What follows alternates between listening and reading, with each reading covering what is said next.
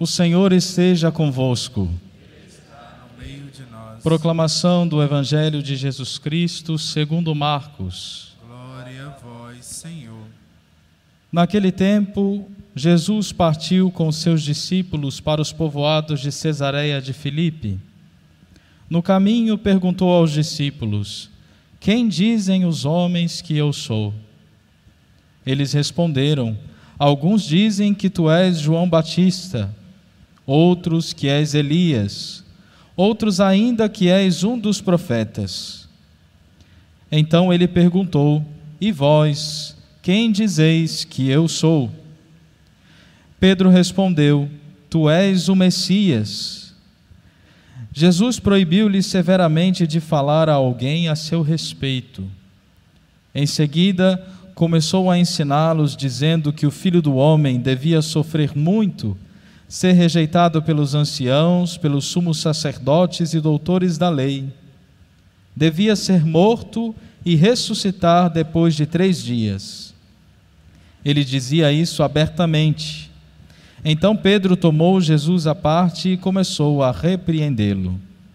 Jesus voltou-se, olhou para os discípulos e repreendeu a Pedro, dizendo: Vai para longe de mim, Satanás.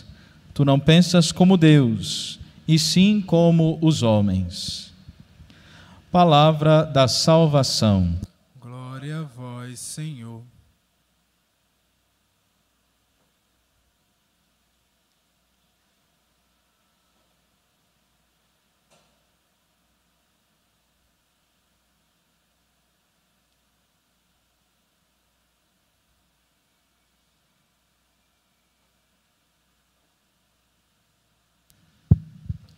Irmãos e irmãs em Cristo, hoje nós acabamos de ouvir a primeira leitura, como já estamos meditando ao longo desses dias, a carta de São Tiago.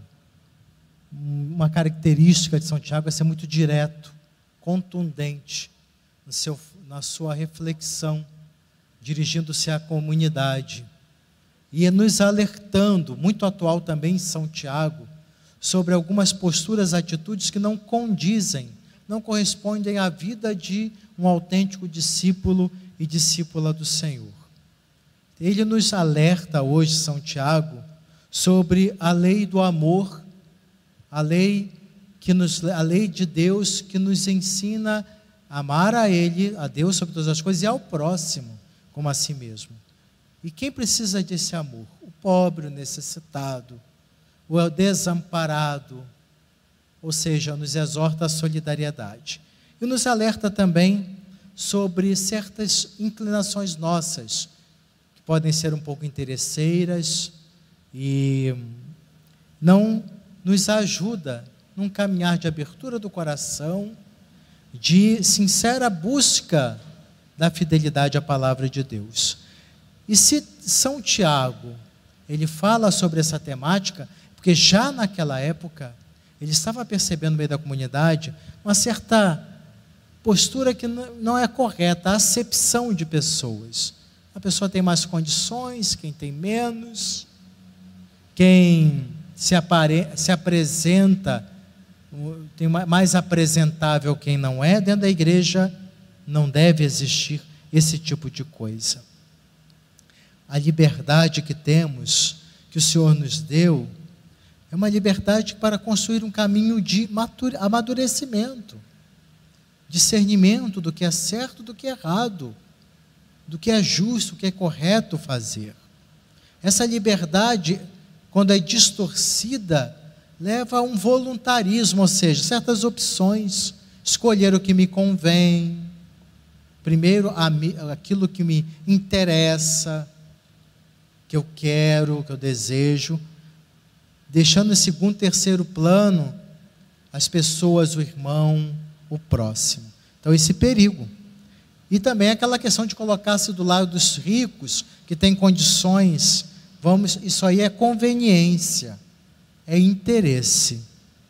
Justamente aqueles que detêm poder neste mundo, claro que toda regra tem sua exceção, estou querendo dizer que todos são assim. Mas a, a, a cegueira dos ricos e poderosos é usar os fracos, agir com injustiça, com prepotência.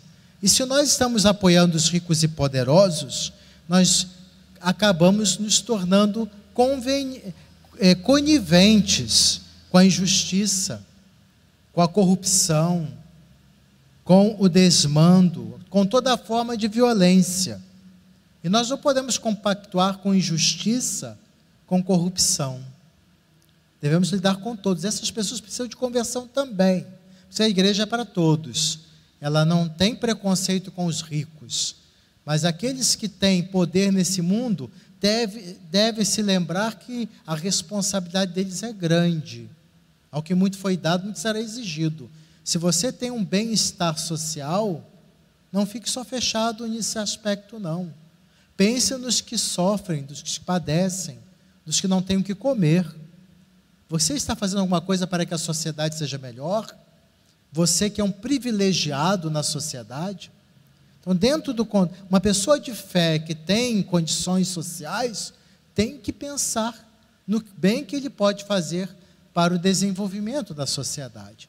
No início do cristianismo, mulher, pessoas de condições, condição social elevada eram poucas, mas tinham. Mas sabiam que precisavam ter um olhar de solidariedade. Então, é, é, essa mensagem é para os empresários, para os governantes, profissionais liberais bem-sucedidos, porque tem, eles têm uma responsabilidade social, precisam trabalhar pelo bem da sociedade. Todos vivam com dignidade.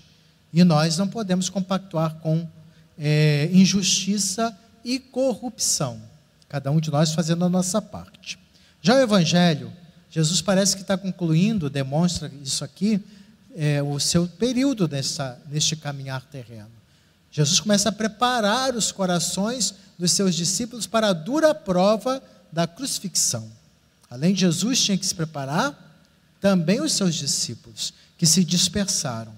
Então ele primeiro pergunta o que, que as pessoas pensam de mim. E aqueles que corriam, iam ao encontro de Jesus tinham uma imagem muito periférica, frágil. É um profeta especial, alguém que realiza milagres. Não conseguiram perceber que Jesus era muito mais. Quem intui isso é Pedro, primeiro Papa que Jesus é o Cristo, o Messias. Embora ele ainda está, precisava aprofundar a reflexão, porque na cabeça dele seria como o rei Davi, poderoso rei, grande rei, que ia libertar o povo de Israel, Jesus, o novo Messias, da descendência de Davi, da, daquela realidade que eles viviam, da opressão, da imposição do império romano. As pessoas que seguiam Jesus então viam como um profeta esperado, desejado, alguém que poderia ajudá-lo, iria ajudá-los a vencer aquele momento difícil da justamente um, um povo humilhado pela, pelo domínio romano. Pela boca de Pedro, eles vão além dessa impressão, mas Jesus ainda precisava ajudá-los a entender que tipo de Messias era ele. Porque a imagem deles era o filho de Davi, salvador e libertador do povo. Isso era deficiente ainda. Jesus, sim, era salvador e libertador do povo, mas uma salvação integral. E quando Jesus começa a dizer: O filho do homem, o Messias, terá que padecer muito, sofrer muito, ser crucificado, morrer e ressuscitar, Pedro chama e repre... diz o texto velho que Pedro teve a coragem de repreender Jesus. Ou seja, foi desrespeitoso até. Foi até, não, que história é essa? Para de falar isso. Eu imagino a cena, né? Estou imaginando a cena, porque o texto relata de forma sóbria. Jesus ficou aborrecido. Porque ele repreendeu Jesus. Imagina que audácia, né? De Pedro. A gente tem certas audácias. Quer repreender o Papa, bispo. Quando vai para o diálogo, não, quero dialogar, quero colocar uma coisa para o bispo. Mas o diálogo da pessoa é dizer assim: bispo, faça o que eu quero. Isso não é diálogo, não. Né? Então, repreendendo, dizendo, não pode. Não pode. E Jesus então devolve, claro, Messias, aquele que é caminho, verdade e vida. E é, Pedro tem que ouvir uma reprimenda de Jesus forte. Sai de mim, afasta de mim, Satanás. Tem hora, vou ser sincero a vocês, dá vontade de falar com algumas pessoas isso. Faça de mim, Satanás. Você está atrapalhando a igreja, você está criando confusão, mas a educação a gente é melhor evitar, né? Falar isso. Está criando confusão, está atrapalhando. Não vê que você, você que é o problema, você está jogando o problema em cima dos outros. Então Jesus foi claro. Essa é a tentação nossa de não querer o Cristo real, não acolher aquilo que Jesus estava apresentando. É a tentação até hoje de construir um Jesus segundo o nosso gosto, como foi a tentação do povo de Israel no deserto. Moisés saiu, né? Foi, pro deserto, foi lá para Monte Sinai, aí eles ficaram lá, gente, e agora? Ah, vamos construir o nosso Deus, Deus que a gente, que a gente quer, um, um Deus maleável, razoável. Esse Deus está muito exigente. Esse Deus está muito exigente. Aí, como o povo que sai da igreja, não, essa igreja católica ah, não está mudando, não está fazendo do jeito que eu quero, vou para outra. É assim? Deus construir um bezerro de ouro. Deus ao seu jeito. Aí quer o bispo do seu jeito, padre do seu jeito, papa do seu jeito. Não é assim que a coisa funciona, não. Então está ali, é, querer um Deus do seu jeito, a tentação de até hoje não queriam o Deus revelado por Moisés, o Deus que estava na sarça ardente, que os libertou do Egito, mas que exigiu um tempo de preparação no deserto. E Pedro estava caindo na mesma armadilha. Não, o Jesus que nós queremos é esse que vai levantar um exército contra o Império Romano. O Messias que vai morrer na cruz e vai ressuscitar não quis dizer, acho que ele nem estava prestando atenção no que Jesus estava falando. E Jesus censura Pedro, recorda o grande desafio para Pedro e para nós, para cada um de nós, nossas comunidades eclesiais. Ser autêntico discípulo de Jesus é carregar a cruz atrás dele, caminhar firmes na fé, confiar, acreditar na vitória do Senhor, mesmo em meio à tribulação e muita luta. Temos essa fé? Ou estamos aí dizendo para Deus que não pode ser assim? Que pretensão, não é? Vamos refletir sobre nossa caminhada e sermos mais maduros. E ser maduro é ser mais humilde. Ser maduro é vencer o orgulho. Porque a pessoa prepotente, orgulhosa, que acha que tem razão de tudo, é uma pessoa imatura, fraca, que não tem fé limitada nos apresenta então hoje, palavra de Deus, o caminho da maturidade, acolher o verdadeiro Deus. Não o que construímos, que queremos, e aderir ao projeto de Jesus, para buscarmos o caminho da santidade e da realização autêntica. É a proposta que o Senhor nos apresenta e vamos seguir com muita fé, com muita confiança. Amém.